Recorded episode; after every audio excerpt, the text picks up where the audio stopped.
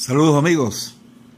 Este podcast es presentado por el Centro de Coaching, Programación Neurolingüística e Innovación, que funciona en la ciudad del Tigre, y Venezuela, donde los invitamos a utilizar nuestros servicios de consulta de psicología, de psiquiatría, tanto para niños, adolescentes, adultos, nuestros servicios de coaching, tanto personal, de vida, y de organizaciones. Y por supuesto nuestros diplomados, coaching con PNL, psicología positiva, mindfulness, coaching deportivo y una serie de cursos y talleres de desarrollo personal, autoestima y asertividad, manejo de conflictos, relaciones de pareja, eh, negociación y toma de decisiones, aprender a ser felices, entre muchos otros. Nuestras modalidades son presenciales o la manera online y un programa mixto, semipresencial y online. Para información, comunicarse con nosotros por nuestro correo davidnfigueroa.gmail.com David N, N de niño, Figueroa, arroba y nuestros teléfonos, el 58, que es el código de Venezuela, el 0424-865-9776 y el 0426-382-1806. El Centro de Coaching PNL Innovación. El arte de la excelencia, de la comunicación eficaz y del cambio.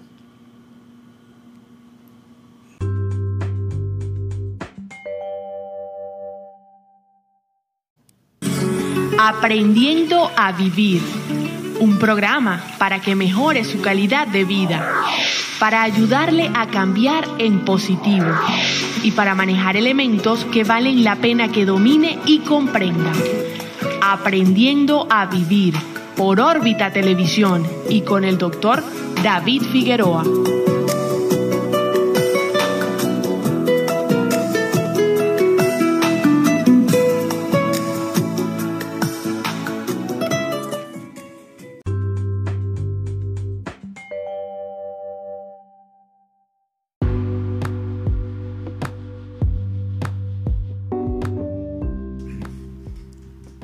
Saludos amigos, les habla el doctor David Figueroa, médico psiquiatra. En este episodio vamos a hablar de la aprender a ser felices, la ciencia de la felicidad. En este primer segmento vamos a hablar un poco de la psicología positiva y cuáles son las definiciones de, de felicidad y bienestar. La psicología es una ciencia relativamente nueva, tiene un poco más de 100 años a finales del siglo XIX que realmente se puede hablar de la psicología como una ciencia. Y desde un comienzo la psicología tenía y la psiquiatría tenían varios objetivos, ¿no? El primer objetivo era estudiar la conducta, por supuesto, pero también tratar los trastornos mentales. Eso se ha hecho a través del tiempo y se ha tenido bastante éxito se ha desarrollado la psicofarmacología y muchas técnicas de psicoterapia. Sin embargo, la psicología también tenía otras metas, otros objetivos, que era también hacer la vida de las personas más productivas y plenas, desarrollar el talento, la inteligencia de la gente. Quizás esos dos últimos objetivos no, no se les ha dado la debida importancia. Y es por eso entonces que en comienzo del año 2000 aparece una, una especialidad, una, escuela de psicología que se llama la psicología positiva. El fundador de esta escuela es un psicólogo que se llama Martin Seligman de la Universidad de Pensilvania. Eh, la psicología positiva se basa, tiene como sus antecedentes en los filósofos, los filósofos clásicos. Aristóteles, Platón, por supuesto Sócrates. Y también se, se basa en una escuela de psicología llamada humanista, que tuvo su auge en los años 60. Y también se nutre de, de la inteligencia emocional. Pero la psicología positiva hay que entenderla no como un movimiento filosófico ni espiritual.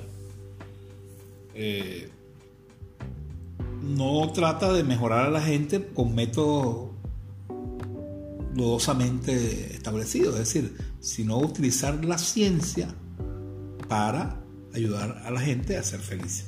Por eso se llama la ciencia de la felicidad. No es un método mágico, pues.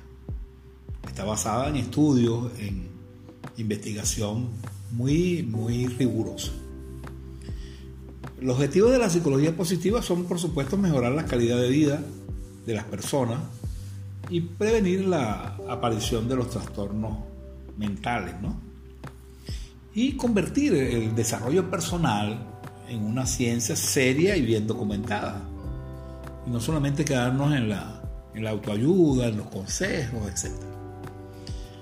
La psicología positiva también se encarga de identificar y cultivar las fortalezas más importantes de las personas y promover su uso en el trabajo, en el ocio, en las relaciones, en la educación de los hijos, etc. Y cultivar una serie de elementos que, que llevan al bienestar.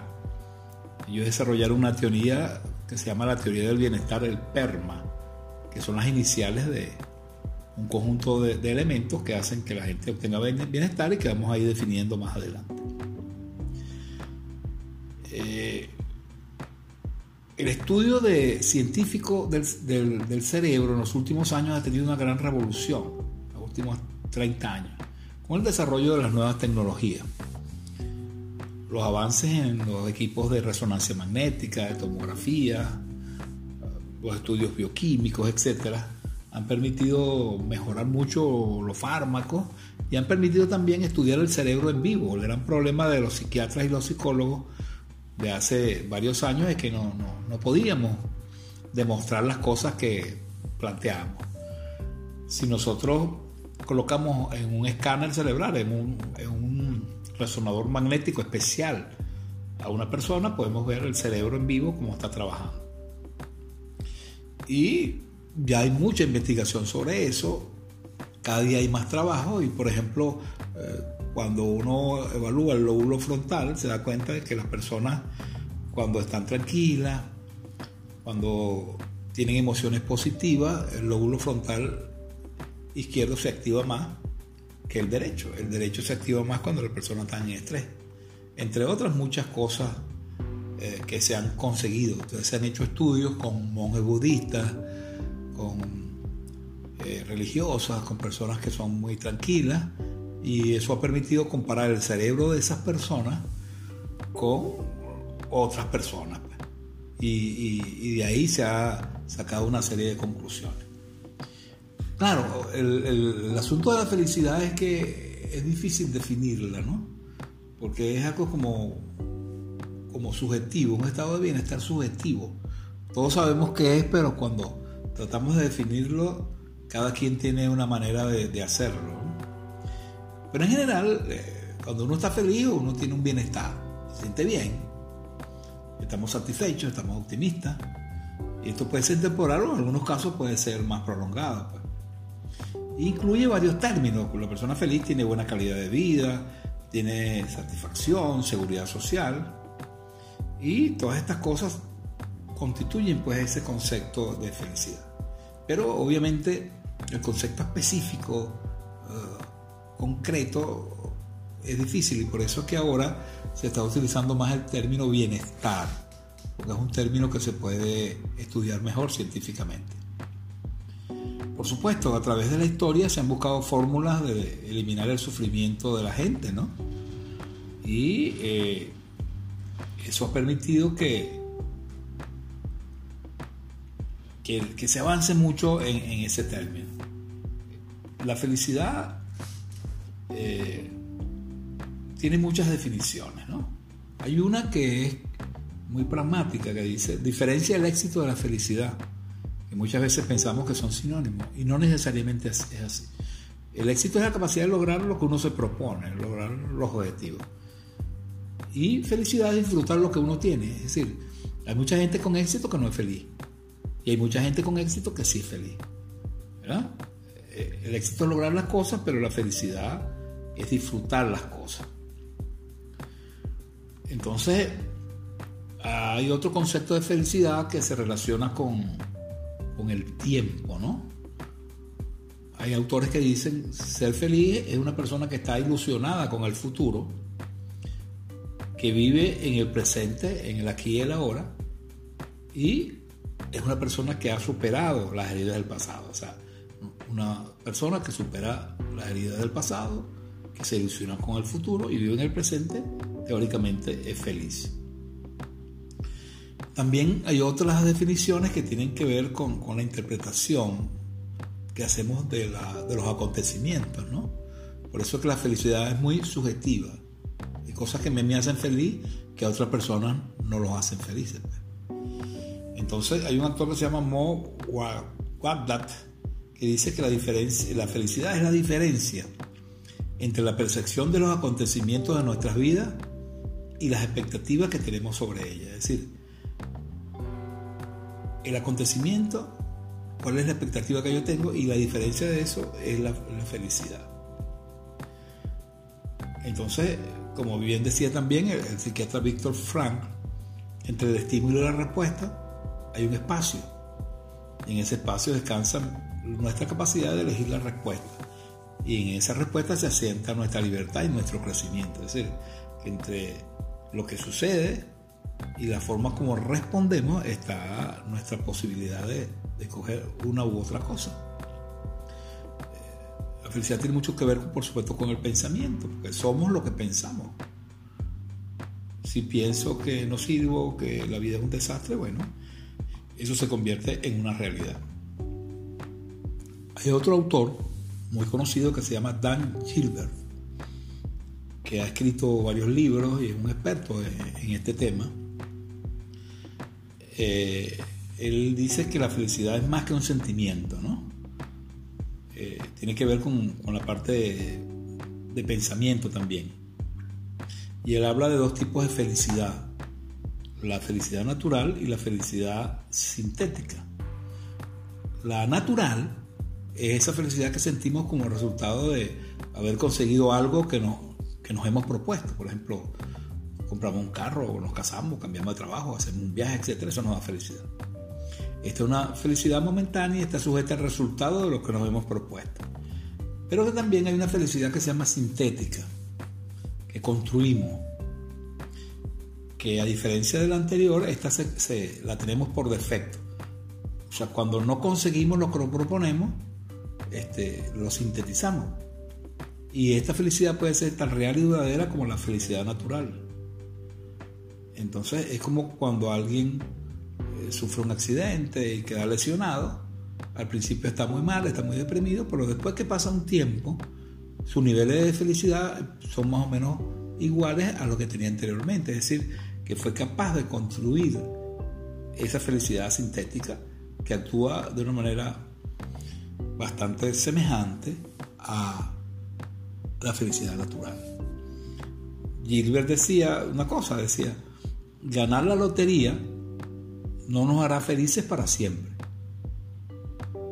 Y quedarnos ciegos no nos hará infelices para siempre.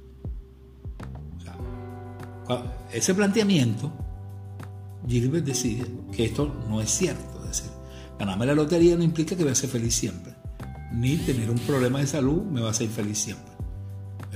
Se han hecho estudios donde han comparado una persona que se ganó la lotería y otro que sufrió una lesión en la médula espinal, quedó parapléjico, quedó paralítico.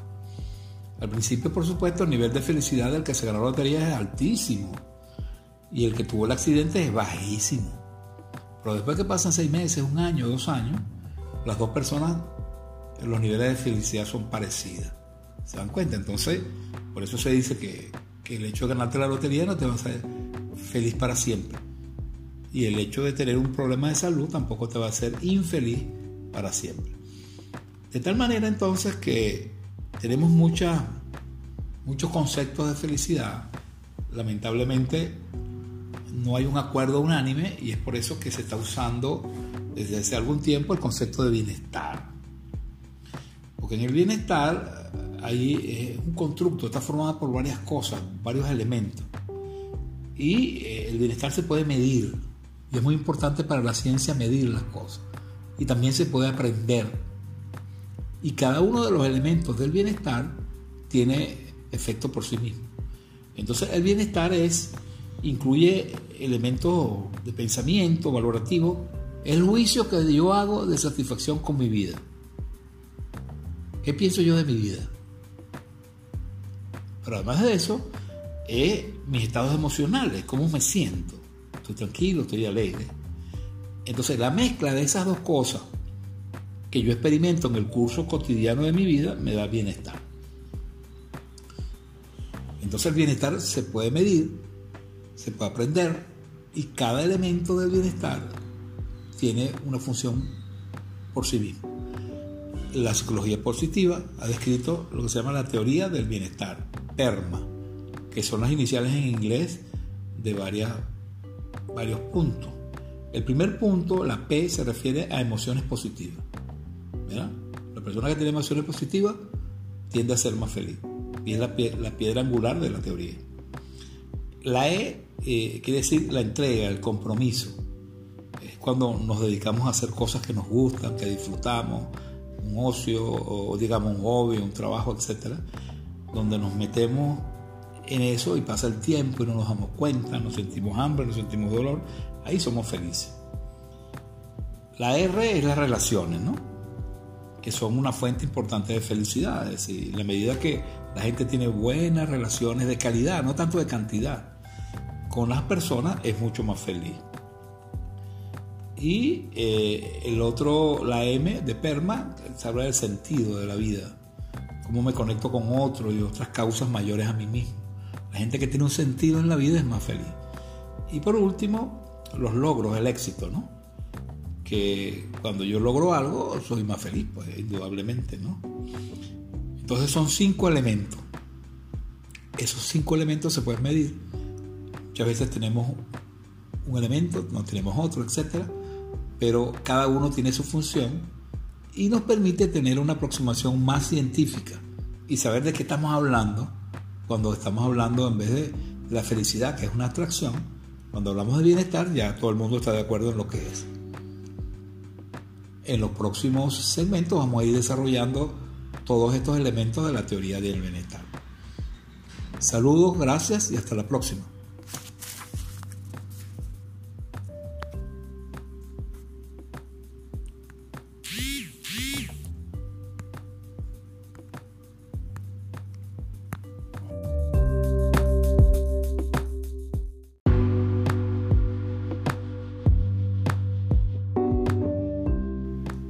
Saludos amigos, te hablo el doctor David Figueroa, médico psiquiatra. En, este segmento vamos a hablar de qué nos impide ser felices. Hay una autora, se llama Sonja Bormisky, publicó un libro muy conocido que se llama La ciencia de la felicidad, donde ella incluso hace una fórmula de la felicidad. Y nos dice que es una fórmula más bien del bienestar, ¿no? Que la felicidad es, la suma en cada individuo de una parte genética, de las circunstancias de la vida y de su propia voluntad. O sea, la fórmula sería F es igual a R, el rango genético, más C, circunstancias de la vida, más voluntad. ¿Verdad? Entonces, eh, ella plantea, y varios autores plantean, que no es como mucha gente piensa, que cuál es el peso que tiene cada uno de esos elementos en el bienestar. Ella habla de que hay un rango más o menos entre un promedio, no puede ser un poco más, puede ser un poco menos, de un 50% depende de los genes y de las circunstancias de la vida, dónde nací, dónde está la cultura, todas esas cosas tienen una influencia más o menos un poco más, un poco menos de 10%. Y nos queda un 40 que depende de mi actividad deliberada, de mi voluntad. Es decir, que, que para ser felices no estamos condenados, independientemente que tengamos carga genética, que hay gente que tiene genética de depresión, de ansiedad, etc. Y eso indudablemente contribuye con la infelicidad, pero es un factor importante, pero no es el único. Nos queda un 40%.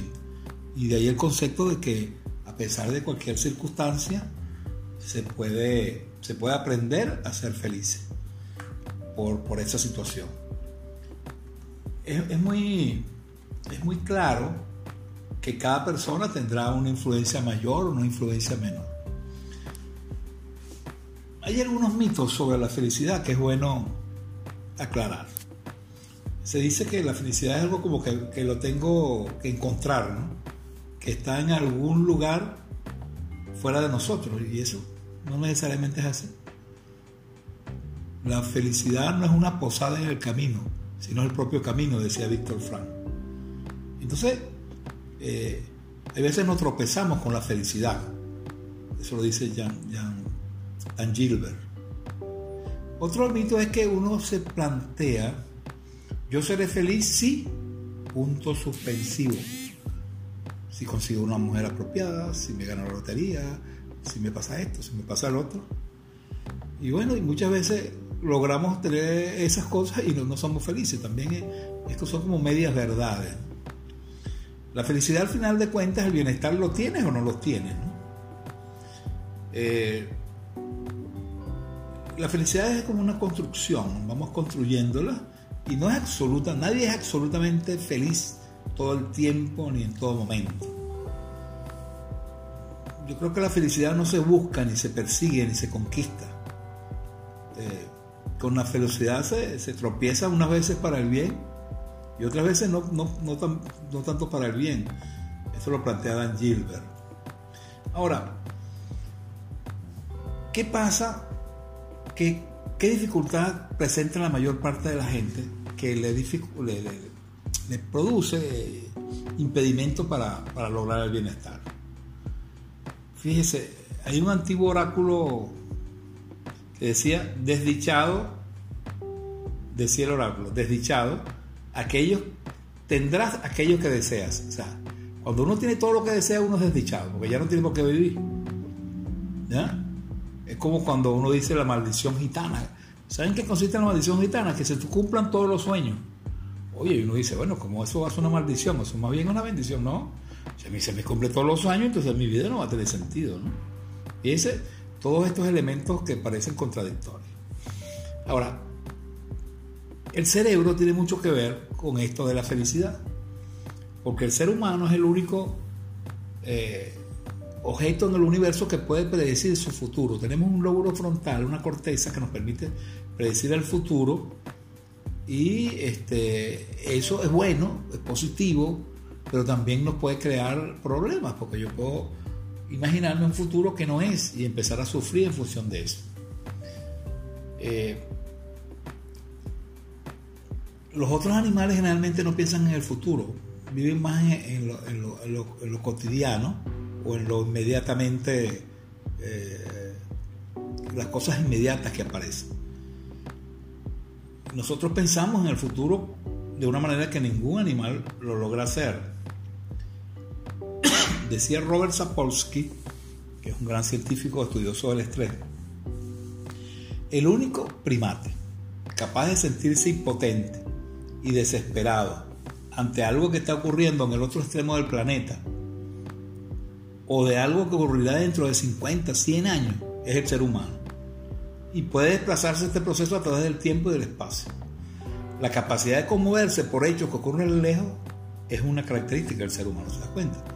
Entonces, quiere decir que el cerebro nos sirve para muchas cosas buenas, pero también puede ser un elemento que contribuye a que no nos sintamos mal. Es decir, yo puedo amargarme la vida con la manera como pienso, la manera como veo eh, el presente y el futuro y el pasado, etc. Entonces, el lóbulo frontal tiene que ver con el razonamiento, con la planificación, es una maravilla, pero sabemos que es también el lóbulo frontal, eh, cuando lo, evaluamos en un escáner, se activa en una zona cuando estamos bien y se activa en otra zona cuando estamos mal. En general, uno puede decir, hay dos opciones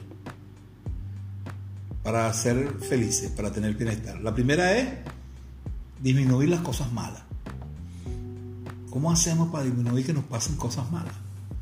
Podemos hacer, podemos hacer algo, ¿no? Pero muchas veces no depende de nosotros. Pero hay una opción B, que es aumentar las cosas buenas. Entonces, vamos a estar claros. La opción A, tenemos posibilidades limitadas de controlarla. Pero la opción B sí depende más de mí. O sea que no se puede ser feliz sin la opción B. Los seres humanos tenemos la capacidad de que algunas cosas dependen de nuestro control y otras no dependen.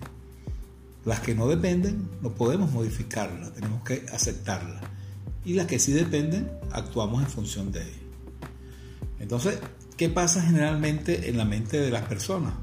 Cuando tienen un problema, tienen una situación que los hace infeliz, ese estado de ánimo eh, genera maneras de pensar, sentimientos negativos, etc.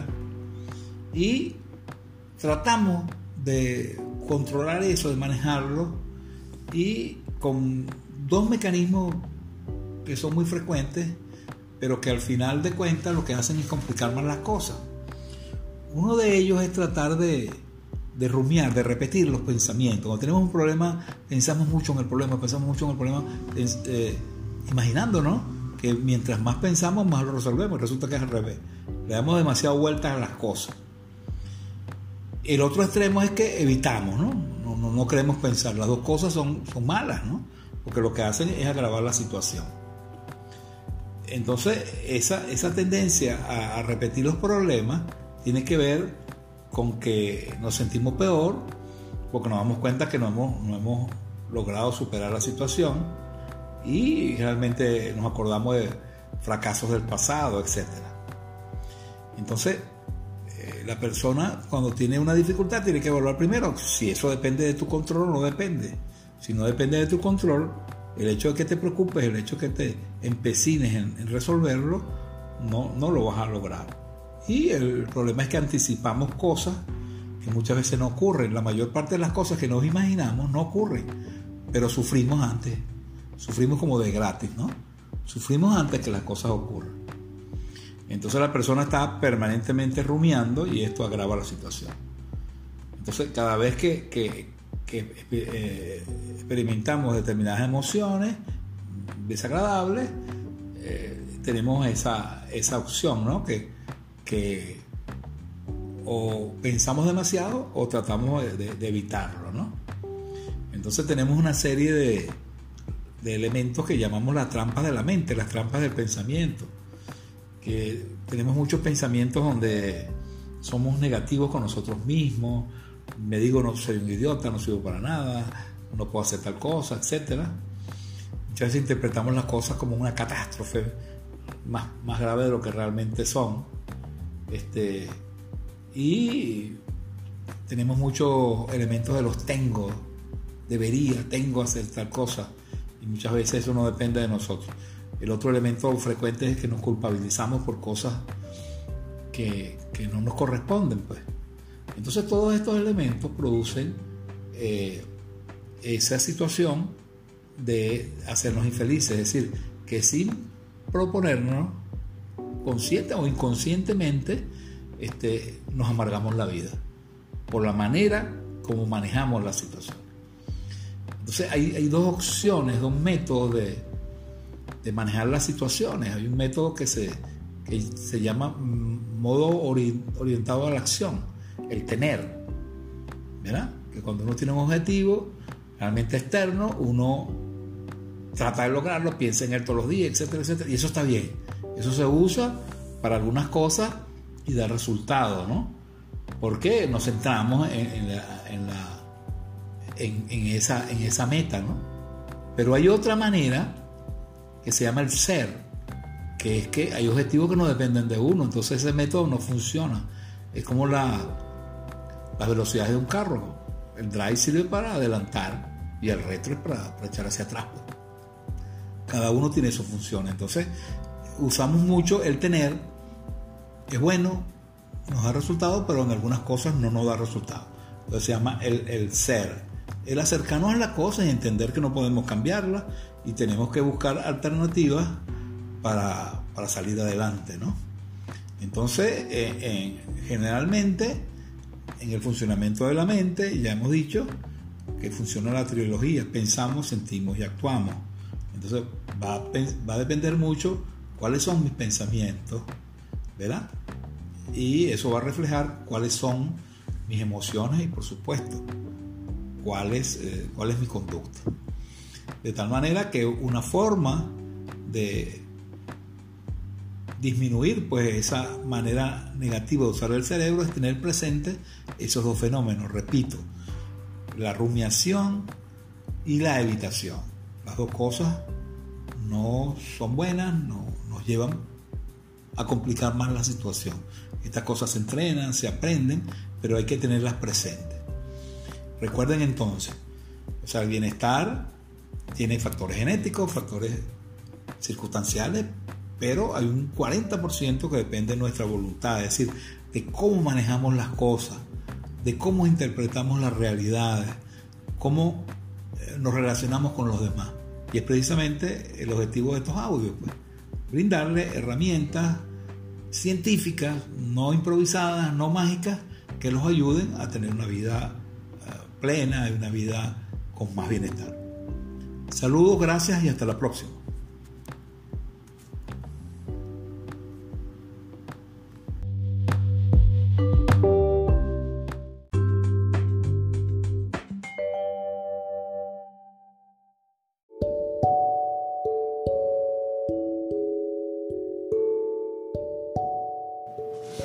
Saludos amigos, les habla el doctor David Figueroa, médico psiquiatra. En este segmento vamos a desarrollar la teoría del PERMA, la teoría del bienestar. Vamos a tocar los dos primeros elementos, que son las emociones positivas y el comprometerse. Pero antes quiero, quiero aclarar algunas cosas en relación a, a la fórmula de la felicidad que hablamos en el audio anterior. La gente se pregunta, bueno, ¿cuál es la relación entre el dinero y la felicidad? Hay gente que dice que la base de la felicidad es el dinero. Otra gente dice que no, que, el dinero es importante, pero no tanto. Lo que han reportado los investigadores es que si bien es cierto, el dinero es importante, pero que, hay que verlo en una dimensión que es la siguiente, es decir, una persona muy pobre, que no tiene con qué comer, que vive debajo de un puente, no es feliz. ¿Por qué? Porque no puede satisfacer sus necesidades básicas, indudablemente. Sin embargo, esa persona a la medida que avanza en la satisfacción de sus necesidades, llega a través del dinero, de los bienes, de los bienes materiales, llega un momento de que de ahí en adelante la influencia del dinero en la felicidad no es tan importante. Dicho en otras palabras, es decir, para personas muy pobres el dinero eh, eh, prácticamente determinante. Pero después que pasa a cierto nivel ya no es tan importante. Eso lo vemos en, en el mundo. Los países más felices del mundo no necesariamente... Los Estados Unidos tienen el ingreso per cápita más grande del universo. Y en las estadísticas de los países más felices no aparece de primero, aparece como el número 12. Incluso aparecen países muy más subdesarrollados, ¿no? De tal manera que el dinero hay que verlo en ese sentido sí es importante, pero no necesariamente todas las personas que tienen mucho dinero son las más felices. Hay personas con dinero que son muy felices, eso es verdad también, pero no es una cosa absoluta y todos nosotros y ustedes pueden demostrarlo. Hay gente que tiene mucho dinero y, le va muy, es muy infeliz. Pues. Ese es el primer elemento. El otro elemento es la relación entre felicidad y salud, por ejemplo. Es verdad, en la medida que uno está sano, es fácil entender que uno es más feliz. Sin embargo, este, hay personas incluso que tienen alguna enfermedad y logran adaptarse y sus niveles de felicidad son aceptables, ¿no? Es decir, hay personas que están sanas completamente y son más infelices de otras personas que tienen una enfermedad pero se han adaptado. ¿Se dan cuenta?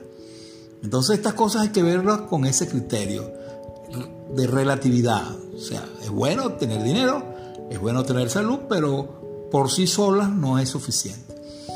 Otro elemento tiene que ver con el género, ¿no? ¿Quién es más feliz, el hombre o la mujer? Eso hay mucha controversia. Lo que sí se sabe es que eh, las mujeres viven más, con más intensidad las emociones. El índice de depresión en las mujeres es mayor que en los hombres, son más emotivas. Quizás eso tiene que ver con, con, las hormonas, etc. Entonces las mujeres, eh, por un lado, se deprimen mucho, pero por otro lado, cuando disfrutan de la vida, disfrutan intensamente. ¿Se dan cuenta? Y los hombres son como más, más intermedios. Otro elemento frecuente es la, la edad, por ejemplo. Los jóvenes son más felices que los mayores, que, que la gente de la tercera edad. También el mismo concepto, es controversial. La felicidad hay como una curva en U. Realmente en la infancia, la adolescencia, los niveles de felicidad son altos. En la medida que la gente va avanzando, entre los 30, 40, 50 años, la felicidad disminuye un poco, pero incluso en la tercera edad sube los niveles de felicidad. Por supuesto, esto no es absoluto, no, no se puede generalizar, no, no toda la gente es así. Sobre todo si una persona en la tercera edad, estamos hablando de personas que están sanas, porque la vejez no es una enfermedad. Personas que están, tienen un envejecimiento activo, sano, etc. Entonces, quería reflejar esas cosas para que ustedes vean que esos factores no son tan importantes como la gente piensa, por supuesto. Sí, sí, no podemos tampoco menospreciarlo, ¿no?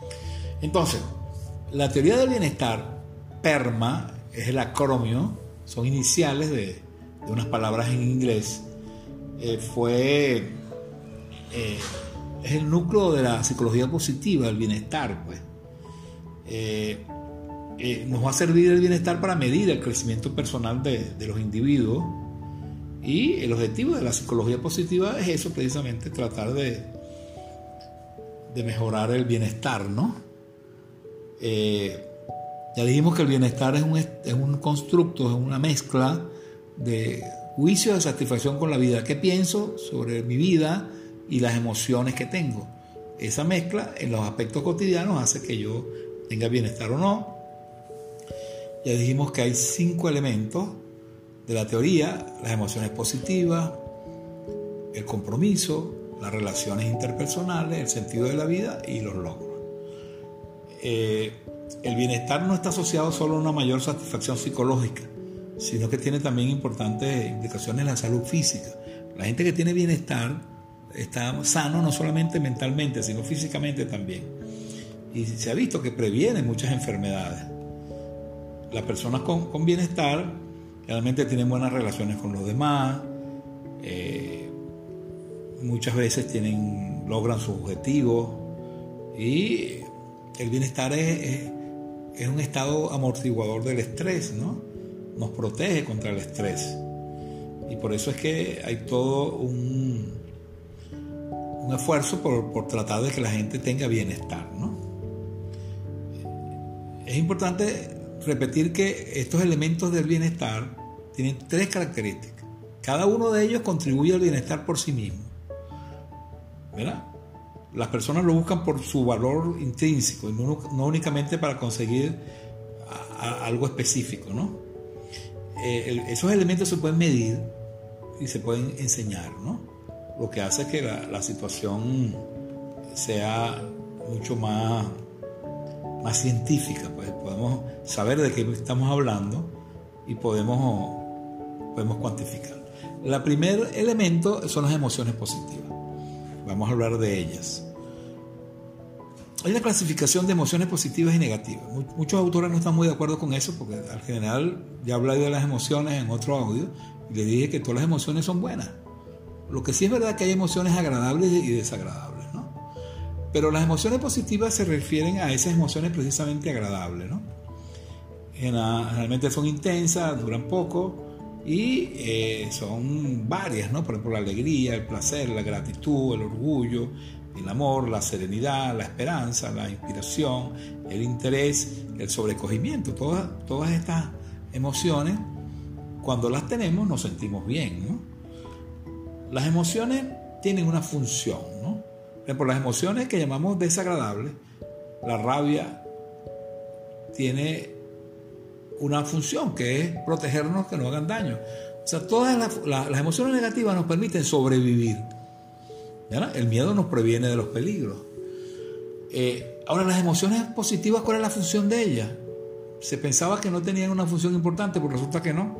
Que sí la tienen. Con mucha investigación se ha, se ha conseguido que, que, las personas con emociones positivas amplían su capacidad de decisión, amplían su, su capacidad de relacionarse bien con los demás, de, ser más eh, optimistas, tener más esperanza, eh, ser más resilientes, es decir, soportar las crisis y salir, salir eh, más, más fortalecido de ellos, ¿verdad? Entonces, las emociones positivas eh, sí tienen una influencia importante y son necesarias cultivarlas, pues.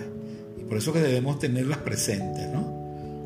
la emoción positiva sirve como elemento, como ya dije antes, amortiguador frente a las experiencias negativas y mejoran la salud de la persona.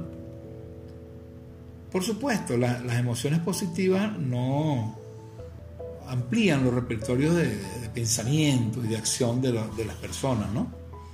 Eh, y tienen, por supuesto, un, rol fundamental en, nuestra vida. Tienen un rol fundamental en nuestra vida. Eh, las emociones, en general, las personas con emociones positivas tienen menos conflictos sociales este, y, funcionan mejor. Ahora, ¿cuál es, ¿cómo hacemos para fomentar las emociones positivas? Dijimos, el placer, la alegría, el optimismo, la esperanza, ¿verdad? Podemos cultivarla. Y hay un audio que describimos las, las virtudes y las fortalezas, este, hablamos de ello, ¿no? Es decir, hay un ejercicio muy sencillo que uno todas las noches agarra 10 minutos antes de dormirse y coloca tres cosas buenas que le hayan pasado en el día. No tienen que ser tres cosas extraordinarias, sino cosas a lo mejor sencillas. Pero después que tú tienes una semana, 10 días, 15 días, oye, te das cuenta de que has acumulado muchas, muchas eh, emociones positivas todos sabemos la, enorme beneficio que produce el sentido del humor, la risa, ¿no? Incluso hay una terapia que se llama terapia de la risa, que, está demostrado pues, que, es muy, muy, muy, muy buena y que al final produce esto, estimular las emociones positivas. Entonces, ese es el primer elemento del PERMA. El segundo elemento del PERMA es lo que llamamos el compromiso, la entrega, ¿no? Esto ya se refiere a una cosa un poco distinta, es, es cuando nos dedicamos a hacer cosas que nos gustan, que nos dan placer. Puede ser desde el trabajo, un hobby, leer, bailar, cocinar, qué sé yo, cualquier cosa, cada quien tiene su, su, su, su aspecto que le gusta y entramos en un estado que se llama flow. Flow en inglés quiere decir fluir, ¿verdad? El, fluir es cuando nos, pasa todo, ¿no? Cuando estamos haciendo algo que nos gusta muchísimo, perdemos como un poco la noción del tiempo, no nos cansamos, no nos damos cuenta las horas que estamos ahí y la pasamos muy bien, la pasamos muy bien. Entonces, una manera de contribuir con el bienestar es dedicarse a hacer cosas que nos produzcan este estado, porque es un estado donde rendimos mucho se ve mucho en los atletas, ¿no? Cuando están en ese nivel de flow, su nivel de ejecución es máximo, ¿no? Porque la persona está concentrada, está haciendo lo, que quiere y es un estado que puede también uno aprender a, experimentarlo, sobre todo cuando uno se dedica a hacer cosas que a uno le gustan, este, se compromete, se mete, se mete, se mete de, completo en lo que está haciendo, hay como una unión, nos concentramos, no nos distraemos con otras cosas, y disfrutamos del placer. El placer de, del flow no, no es como el placer de comerse un helado, ¿verdad? Sino en el flow estamos como, como, como absortos, ¿no? No es un placer crudo y más bien nos damos cuenta después que pasa la situación. En el flow sentimos que controlamos la situación eso nos ocurre mucho cuando hacemos cosas que sabemos hacer. Porque cuando hacemos cosas que no, que no sabemos hacer, más bien entramos en angustia. Entonces, eh, el, el, el, elemento del compromiso, de, estar en ese estado de, flow es muy importante y contribuye, por supuesto, con el, con el bienestar, ¿no? Entonces, elegimos tareas que nos gusten, eh, ver la tarea como un reto y no como una demanda, no como, una, como algo amenazante, buscar un, lugar y un momento para hacerlo y, hacer las cosas como que fuera un juego, disfrutar de lo que uno hace. Muchas veces el trabajo, uno disfruta del trabajo, porque le gusta, y cuando tú disfrutas del trabajo prácticamente deja de ser trabajo. Entonces tenemos ya la teoría del bienestar, que son cinco elementos, y en este segmento hemos evaluado de una manera rápida y precisa los dos primeros, las emociones positivas y el estado de compromiso, de significancia, de flow. En los próximos audios tocaremos los otros elementos del flow. Saludos, gracias y hasta la próxima.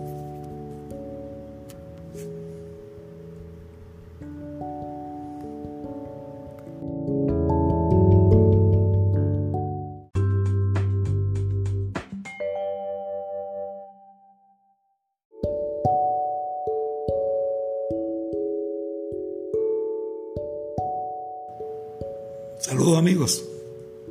Les habla el doctor David Figueroa, médico psiquiatra. En este segmento vamos a continuar con la teoría del bienestar, el PERMA, y vamos a tocar dos elementos que son las relaciones interpersonales y los logros, el éxito. Es importante tener presente que ya hemos venido trabajando eh, los primeros elementos del PERMA. Uno es la, satisfacción, la el cultivo de las emociones positivas. En la psicología positiva se plantea que en la vida hay varios ámbitos de satisfacción. Hay un primer ámbito que se llama la vida placentera, que está asociada al disfrute, al éxtasis, a hacer cosas que nos gustan, etc. Y eso tiene que ver con quizás el, el primer elemento del PERMA, que son las emociones positivas. ¿no? El problema de los placeres es que los placeres, si bien son muy agradables, tienden a, saciar. Si una persona se come un chocolate y cuando se come 10 chocolates ya no es lo mismo. Entonces, la vida placentera eh, es un aspecto de lo que se llama la vida plena. Hay otro ámbito que se llama la vida gratificante que tiene que ver con el elemento este que hablamos del compromiso, del flow. Cuando nos dedicamos a hacer cosas que nos gustan, nos comprometemos con eso, eso produce mucha gratificación. Entonces eso también es, un ámbito de satisfacción con la vida. Y hay un tercer ámbito que es la trascendencia, la vida trascendente. Cuando nos vinculamos con cosas, situaciones o objetivos más allá de nosotros mismos nos comprometemos con la comunidad, con los demás, con el país, con, el planeta, etc. Entonces, las personas que combinan estos tres ámbitos, el ámbito del placer, el ámbito de la vida gratificante y de la vida trascendente, realmente tienen una vida plena. Vamos a hablar entonces de las relaciones interpersonales, que son un elemento de la teoría del bienestar bien importante. Para algunos autores es el más importante. Los seres humanos somos somos gregarios. Es decir, necesitamos eh, convivir. De hecho, estamos permanentemente en convivencia con otras personas, ¿no? Porque este, la parte social del ser humano, eh, el ser humano es el animal más social que existe sobre la Tierra. El asunto de las relaciones interpersonales no se refiere más a la familia, sino también a los amigos, a los vecinos, a los compañeros de trabajo. Y no es un problema de, cantidad de amigos, sino bien de calidad. Hay gente que tiene cientos de amigos y, y no tiene buenas relaciones. En cambio, la persona tiene 5 o 10 amigos y son relaciones bien profundas, bien íntimas. Entonces, una persona, para tener una relación este, con otro adecuada debe tener algunos elementos. Hay un primer elemento que, es lo que se llama la apertura, ¿no? Es decir, tenemos que, que abrir nuestra mente y entender que los seres humanos somos distintos, que cada quien ve el mundo a su manera y que tenemos que ser flexibles y no prejuiciarnos con, con, el resto de las personas. Tenemos que tener una actitud abierta, dispuesta, con, con deseo de, establecer eh, una relación interpersonal. Esto tiene mucho que ver con la empatía, ¿no? que ya hemos hablado en varias ocasiones de ella, que consiste en identificarse con los sentimientos de la otra persona. Es decir, colocarse en los pies de la otra persona y eh, para poder conectarnos con los demás tenemos una mentalidad abierta, sabemos que la gente tiene cosas semejantes a nosotros, pero tiene cosas diferentes y somos empáticos. Eso ayuda muchísimo en las relaciones interpersonales. Sin esos dos elementos es muy difícil tener una buena relación en la vida. De ahí la importancia que tienen eh, estos elementos. Eh, otra característica para tener buenas relaciones con los demás es evitar la envidia, ¿no? La envidia es uno que uno se molesta cuando la gente le va bien, ¿no? Es una, emoción muy negativa, Debería ser al revés, ¿no? Debemos regocijarnos por el bienestar ajeno, ¿no? Los envidiosos realmente tienen muy malas relaciones con la gente. Por eso mismo, ¿no? Porque se sienten mal cuando la gente, las cosas le funcionan. Pero la gente que tiene, eh, es más sana, tiene regocijo por el bienestar ajeno las personas también que tienen buenas relaciones son equilibrados, son más serenos, son más intermedios, no son tan extremistas. Uno de los grandes problemas de las relaciones interpersonales es el extremismo, el fanatismo. El fanatismo puede ser religioso, político, de cualquier tipo, ¿no? Ideológico. Entonces eso dificulta mucho la, la relación con los demás. Otro elemento es la compasión. la capacidad de identificarnos con el sufrimiento de los demás y tratar de ayudarlos, ¿no? Es decir, somos empáticos, pero además somos compasivos, o sea, como son varios pasos que uno está dando.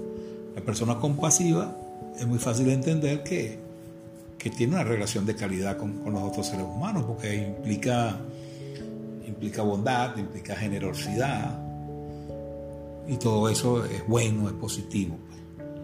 También en general las personas tienen que manejar la comunicación, ¿no? Cómo nos comunicamos con los demás.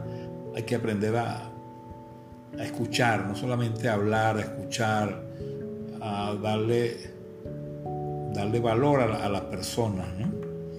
Y eh, sentir pues que, cada quien tiene sus propias características y, no todos los seres humanos eh, no nos las sabemos todas, pues hay cosas en las cuales uno es ignorante. Y eso hay que saber, hay que saber decir no sé.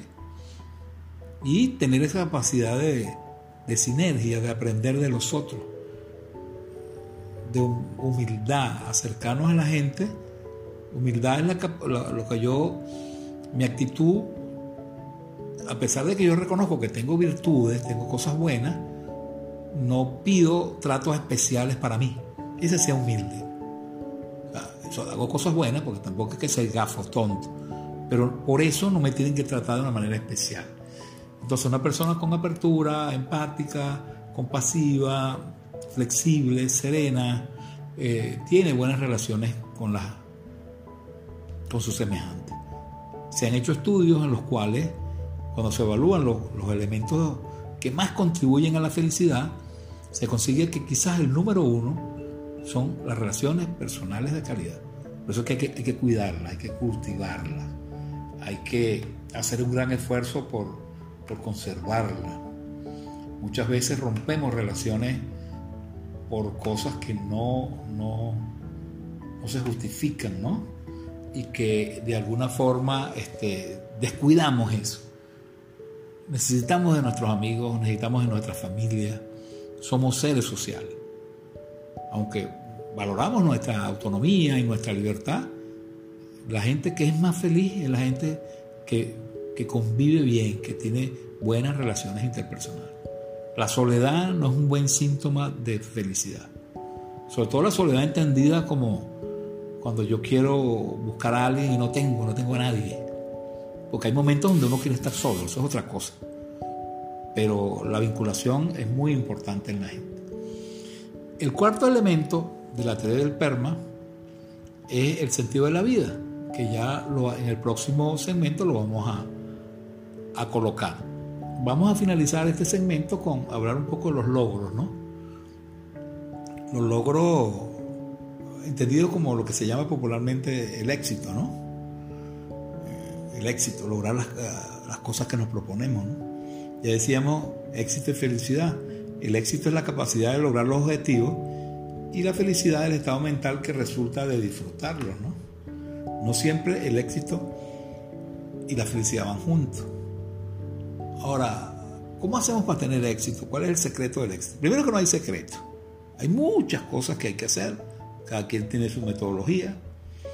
Es multifactorial. Así como para tener bienestar es multifactorial. Hay muchos elementos que intervienen. En algunos casos uno tiene un factor tiene más influencia que, que otras. ¿no? Eh, muchos autores eh, están en desacuerdo, uno dice una cosa y otra, pero hay unas características comunes en las personas que tienen éxito, que se han estudiado, ¿no? Y que, y que, y que hay que tomar en cuenta. Entendiendo que no hay reglas mágicas. Que la vida, la vida es parte de, de un vaivén, ¿no? Hoy estamos bien, mañana estamos mal. Realmente la gente exitosa primero tiene metas claras, sabe para dónde va, está orientado, ¿sabes? ¿Cuáles son sus objetivos? O sea, eh, eso que hablamos del sentido de la vida, ¿no? Segundo, la persona tiene prioridades, ¿no? Porque hay muchas cosas que a uno no importan en la vida, pero hay cosas que son prioridades. Y mis prioridades son diferentes al de otra persona. Entonces, esa persona exitosa realmente tiene muy claro hacia dónde va y cuáles son sus prioridades. Tercero, la gente exitosa es disciplinada. Disciplinada no en el sentido de ser rígido, sino que son personas que cumplen con las normas, que hacen esfuerzo, que se plantean las cosas en serio, en serio, y trabajan sobre ellas. Pues. Y ahí viene otro elemento, que es la perseverancia. Yo no conozco ninguna persona exitosa que no sea perseverante. La perseverancia es, parte de la motivación, la capacidad de a pesar de los obstáculos, seguir adelante. Nos caemos, nos volvemos a levantar. Claro, la perseverancia es diferente a la obsesión, a la terquedad. Es decir, no es que nos vamos a dar golpes contra la pareja haciendo siempre lo mismo, no. El perseverante le va mal algo, evalúa, chequea, cambia, modifica y sigue adelante. No es tampoco que, se obsesiona siempre con lo mismo. Entonces una persona que tiene metas claras, que tiene prioridades, que es disciplinado, que es perseverante. Y otro elemento clave, entre tantos elementos, ¿no? es, el optimismo. Este, es importante, ¿no? El optimismo es el, pensamiento de que las cosas van a salir bien, el optimismo y la esperanza, ¿no? Son elementos claves. las personas exitosas tienen que tener optimismo y esperanza, porque si no, no emprenderían nada. Y esperanza entendida como, como eh, sufrimiento con propósito, es decir, a pesar de que puedo estar pasarlo bien, estando, estando eh, lo estoy pasando mal, eh, este, tengo un propósito en la vida y eso es que nos mantiene, ¿no? Por eso que la gente dice que la esperanza es, lo último que se pierde, ¿no? Y por supuesto, la persona exitosa tiene generalmente un marco ético, un comportamiento basado en normas, de convivencia social que tiene como finalidad ser útil. Si no puedes ayudar a alguien, tampoco le hagas daño, ¿no? Entonces, en general, estas características son muy básicas, hay otras más, pero eh, definitivamente el, el éxito es como una receta, ¿no? Donde hay muchos ingredientes de unos más importantes y menos importantes que otros. Y el éxito, por supuesto, los logros eh, producen un aumento de la autoestima, ¿no? Me gradué, compré un carro, me casé, comprar una casa, todas esas cosas fortalecen nuestra, nuestra valoración de nosotros mismos y por supuesto contribuyen con nuestro bienestar. Es muy importante que tengamos presente que todos estos elementos del bienestar están eh, transversalmente eh, eh, unidos a las virtudes y las fortalezas. Es decir, para yo poder hacer estas cinco cosas, tengo que hacerlo a través de las virtudes y las fortalezas. Ya tenemos otro episodio donde hablo específicamente de las virtudes y las fortalezas que les recomiendo que lo, que lo incorporen, que lo vean también como parte de este proceso de aprender a ser felices y de la ciencia de la felicidad. Insisto, eh, estas cosas han sido estudiadas, han sido investigadas, funcionan, no son mágicas, hay que hacerlas, hacerlas, practicarlas, practicarlas, pero definitivamente dan resultados. Y la idea es poder utilizar todos esos avances científicos en beneficio de la gente común y corriente, que es a la cual está dirigido estos audios. Cualquier persona puede hacerlo, pero necesita estas herramientas y esta guía. Muchísimas gracias, saludos y hasta la próxima.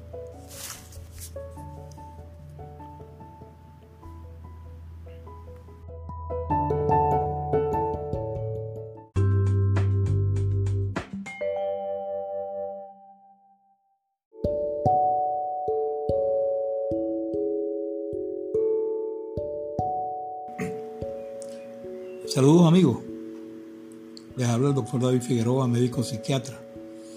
En este segmento vamos a hablar del sentido de la vida. es un tema complejo, polémico, difícil. Y lo primero que hay que decir es que es muy subjetivo, ¿no? No todas las personas tienen un propósito, un sentido en la vida. Eh, es también muy relativo, ¿no? En relación a la persona, a la época, a, a determinadas situaciones. Entonces, el doctor Martin Luther King decía, cada uno tiene que resolver si va a andar a la luz del altruismo creador o en las tinieblas del egoísmo destructor. La pregunta más persistente y urgente de la vida es, ¿qué está haciendo usted por los demás? Es una opinión de, Luther King, el gran pacifista norteamericano. ¿no? Eh, las personas somos producto de muchas y diferentes influencias. ¿no?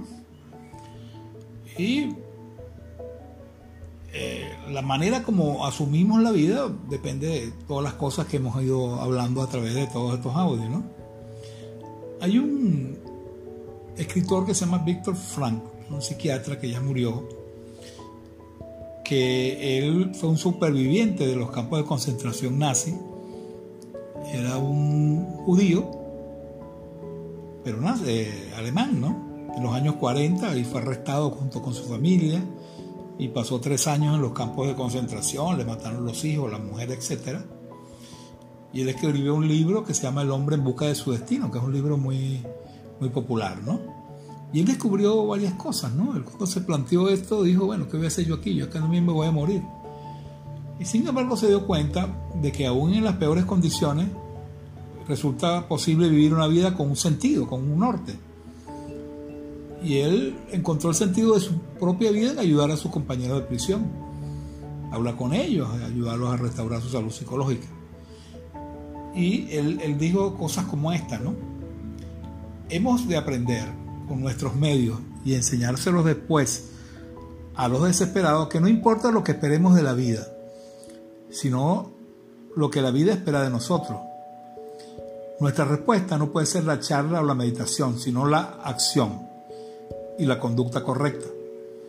La vida significa en última instancia asumir la responsabilidad de encontrar la respuesta adecuada a sus problemas y de cumplir con las tareas que continuamente se exige a cada, individuo. Entonces, eh, los seres humanos tenemos varias, varios roles en la vida, ¿no? Tenemos el rol de persona, tenemos el rol también de trabajadores, de profesionales, de hijos, de padres, de ciudadanos. Entonces cada uno de esos roles tiene determinados objetivos y la suma de todo eso forma mi, mi sentido de la vida, ¿no? El sentido es la visión, mi sueño superior, que se expresa en lo que se llama la misión, que son los propósitos. Los seres humanos tenemos varias maneras de, lograr los objetivos, ¿no? Eh, uno es los objetivos que, mm, que vienen de, nuestro mundo, del mundo exterior, ¿no? De, las cosas que, nos gustan, que deseamos, etc. Esos objetivos eh, es el que nos dice si consigues tal cosa serás un triunfador y te sentirás bien. Y estos objetivos eh, se refieren a necesidades de, los seres humanos. Hay personas que se obsesionan por el dinero, por los bienes materiales, independientemente de, que sea así, el dinero es un medio, es importante, pero no es un fin en sí mismo. Pero hay otros objetivos que son los objetivos que emergen de nuestro interior y están orientados por nuestro propósito, por nuestra función, de nuestros valores, ¿no? Entonces, como ya dijimos, pues como padres, esposos, amigos, ciudadanos, etcétera, tenemos un conjunto de un conjunto de expectativas, de, de objetivos que cumplir. El conocido filósofo francés Sartre, Jean-Paul Sartre, que murió en el año 80, que desarrolló lo que se llama la filosofía existencial, definió a los seres humanos como criaturas vivientes cuya existencia precede a su esencia. Es decir, creamos nuestra esencia, que es nuestra personalidad, nuestra alma, a través de decisiones libres que tomamos en la existencia diaria. Entonces, Sartre decía, el primer lugar el hombre existe, se encuentra consigo mismo, aparece en el mundo y a continuación se define. El hombre simplemente es lo que quiere ser una vez dado el salto a la existencia. El hombre no es otra cosa que lo que hace de sí mismo. Entonces, la auténtica libertad, dicen los existencialistas, que consiste en decidir de manera racional entre distintas opciones posibles, defendiendo nuestra propia autonomía de las presiones externas y eligiendo aquellas cosas que reflejan nuestros valores. Esto, por supuesto, no es un concepto romántico y si deseamos tomar decisiones libres, tenemos que asumir la responsabilidad por las consecuencias que ellas generan. Es asociar la responsabilidad con la libertad. Entonces, Edith Fromm, que es un psiquiatra también que murió, un psiquiatra humanista, él decía que hay dos modos de afrontar la existencia, lo se llama el tener y el ser. En el tener mi relación con el mundo es de posesión, de propiedad lo cual tiene cualidades muy ambiguas, ¿no? Me alivia la angustia por lo que, lo que pido tener, pero también implica la necesidad de consumir más cada vez, porque el consumo previo ya pierde su carácter satisfactorio. Y hay una existencia que se llama el ser, que significa una relación viva, auténtica con uno mismo y se refiere a la verdadera realidad de una persona. Sentir seguridad, tener un sentimiento de identidad basada en nuestras propias necesidades. Es decir, usualmente los seres humanos tenemos esos dos modelos, los dos modelos se pueden integrar. Hay cosas que funcionan bien con, el modelo de tener, de proponerse determinado objetivo, pero hay otras que no. Es cuestión de, usar cada uno eh, de, la, mejor manera posible. Pues. El significado de nuestra vida tiene, está muy relacionado con varias cosas, entre ellas el, el concepto que tenemos sobre la muerte. La muerte es un tema tabú para la mayoría de la gente. Desde pequeños aprendemos a negarla o, o vivir aterrorizados. Todos sabemos que nos vamos a morir, pero no queremos hablar de eso. Y las grandes religiones, todas tienen una filosofía sobre la muerte. Decía un, filósofo hindú, Sogihal Rinpoche, decía algo que es muy cierto, ¿no? Decía, quizás los únicos que de veras comprenden cuán preciosa es la vida son aquellos que conocen su fragilidad. Y él relataba una antigua parábola budista, ¿no? que es una manera de, enseñar, de afrontar la muerte con ecuanimidad. Había un monje que tenía siempre una taza de té al lado de su cama. Por la noche antes de acostarse la colocaba boca abajo y la, por la mañana le daba vuelta. Entonces un día un aprendiz, un alumno de él le preguntó el porqué de esa costumbre. Entonces el maestro le explicó que cada noche vaciaba simbólicamente la taza de la vida como signo de aceptación de su mortalidad. Y el ritual le recordaba que aquel día había hecho cuanto debía por lo tanto estaba preparado en el caso de que le sorprendiera la muerte. Y cada mañana ponía la taza boca arriba para obsequiar, eh, para aprovechar el obsequio de, un nuevo día, ¿no? Entonces, una, una filosofía eh, existencialista que, tiene que ver mucho con, esa situación. Podemos encontrar sentido a la vida de muchas maneras, ¿no? Eh, muchas veces le conseguimos sentido desde el sufrimiento. Y Víctor Frank decía que el valor no decide en el sufrimiento en sí, sino que en la actitud frente al sufrimiento, en nuestra actitud para soportar ese sufrimiento. Él consiguió que en los campos de concentración había gente mala, negativa, que se portaba desleal con sus compañeros, los vendía, se, se colocaba al servicio de los nazis. Y en cambio consiguió gente también altruista. Entonces en los seres humanos tenemos en nuestro interior esas dos posibilidades. ¿no? va a depender de nuestra actitud y no de la condición a la que estamos expuestos. Eh, una de las cosas eh, que hemos manejado a través de los audios es el, el concepto de aceptar las cosas que no podemos cambiar. ¿no? no es una actitud pasiva ni de resignación. Eh, aceptar es un acto muy valiente y, complicado muchas veces, ¿no? pero es el primer paso para poder ejercer nuestra libertad, la de poder elegir nuestra actitud con la cual poder sobrellevar el absurdo que nos pesa y la angustia existencial. Y trata de, de conseguir la tranquilidad, la felicidad. La auténtica libertad consiste en decidir de manera racional entre distintas opciones posibles defendiendo nuestra autonomía de presiones externas e internas y eligiendo aquello que refleja nuestros valores. Esto no es un concepto romántico. Si aspiramos a tomar decisiones libres, tenemos que asumir la responsabilidad por las consecuencias, como hemos dicho, que ellas generen.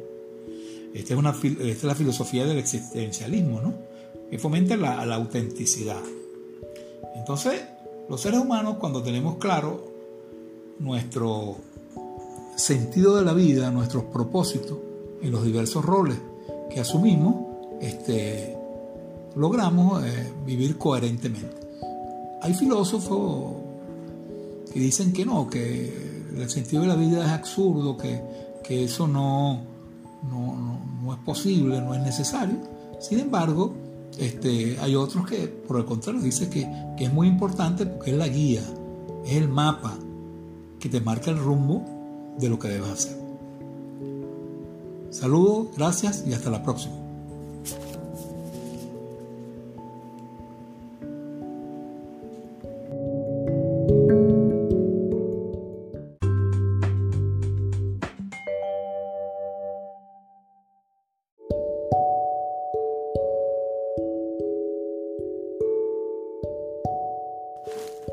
Saludos amigos, le habla el doctor David Figueroa, médico psiquiatra. En este segmento vamos a hacer un resumen de una serie de principios para lograr el bienestar y lograr la felicidad. Es una recopilación de, varios autores.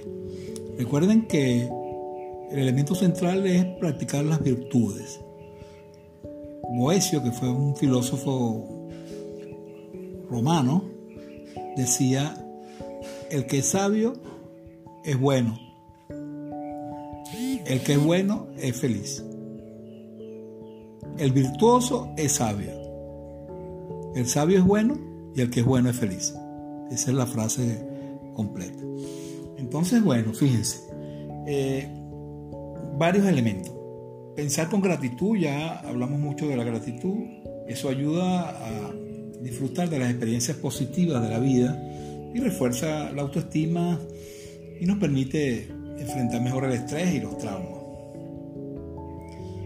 Es bueno llevar como un diario de gratitud, a quien le agradecer, etc. Otro principio importante que está donde todos los autores coinciden es cultivar el optimismo. Eh, es importante porque te permite tener una visión adecuada sobre las cosas y eso hace que la persona se motive y sea capaz de asumir riesgos. Otro principio es dedicar tiempo a comunicarse, ponerle, darle importancia a las relaciones interpersonales, manifestar apoyo, lealtad, abrazarse. Hay que aprender a perdonar, lo hemos dicho en varias ocasiones. Eso disminuye las emociones negativas y aumenta, por supuesto, la esperanza y la autoestima. Hay que tratar de fluir más, tratar de hacer cosas que nos gustan, donde nos concentramos y disfrutar de ellas. Es importante también comprometerse con los objetivos, pues tú escoges tus objetivos en la vida en función del sentido, del propósito de tu vida y hay que comprometerse con eso. Y hay que desarrollar estrategias para afrontar las cosas, sobre todo los eventos negativos, ¿no?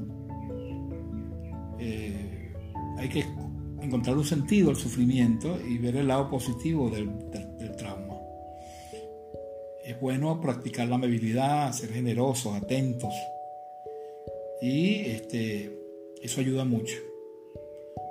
Tomar tiempo para apreciar lo que uno tiene.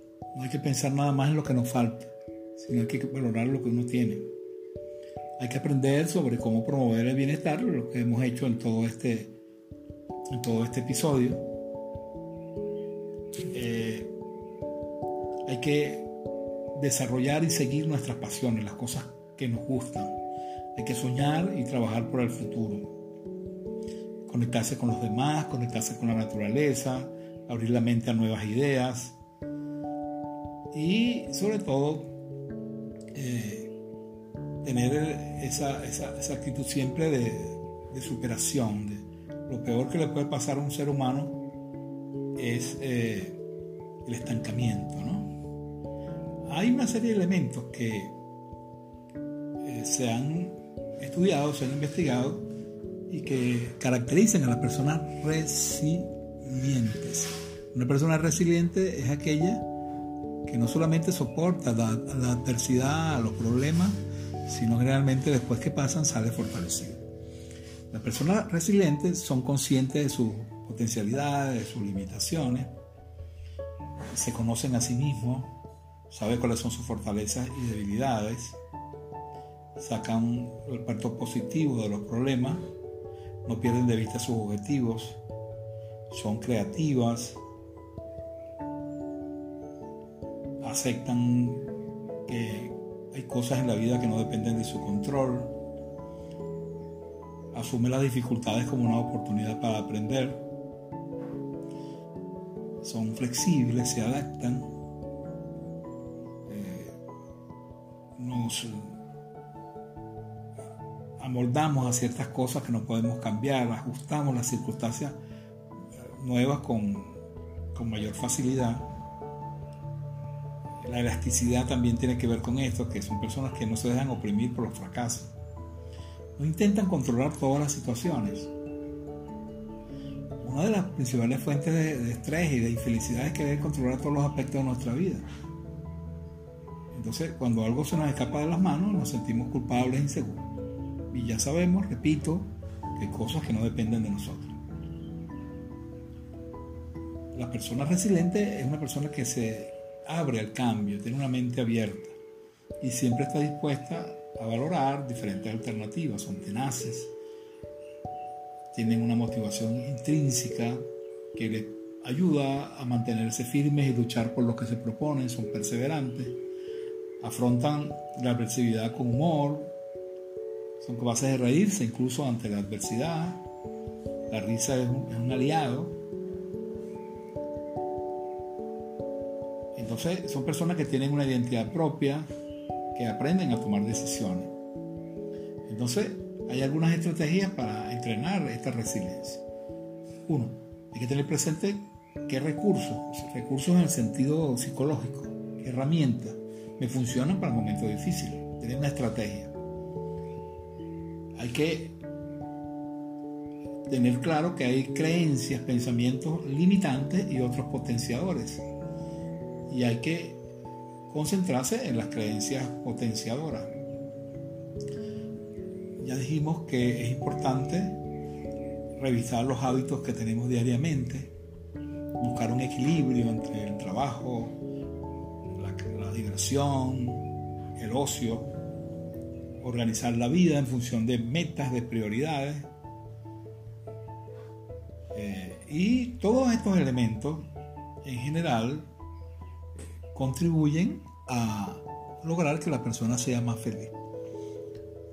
No siempre podemos hacer todas las cosas, pero siempre eh, es necesario tenerlas como presentes, porque estas al final de cuentas son una guía, son una guía para la acción. De tal modo que si analizamos todo el episodio, desde qué es la felicidad, qué es el bienestar, cuáles son los elementos de la teoría del PERMA, recuerden, cultivar emociones positivas, dedicarse a cosas que nos gustan, comprometerse, tener un propósito en la vida, tener relaciones interpersonales de calidad y tratar de lograr nuestros objetivos. La felicidad y el bienestar eh, se pueden conseguir, se puede aprender. No es sencillo, pero hay que trabajar en ello. La gran ventaja es que la ciencia, la neurociencia, en los últimos años está aportando herramientas valiosísimas y son herramientas comprobadas que no son simplemente consejos o sermones, sino cosas que han sido validadas por toda una serie de trabajos de investigación donde se demuestra de una manera inequívoca que eso funciona. Integren todos estos conocimientos ustedes verán que sí es posible aprender a ser feliz. Saludos, gracias y hasta la próxima.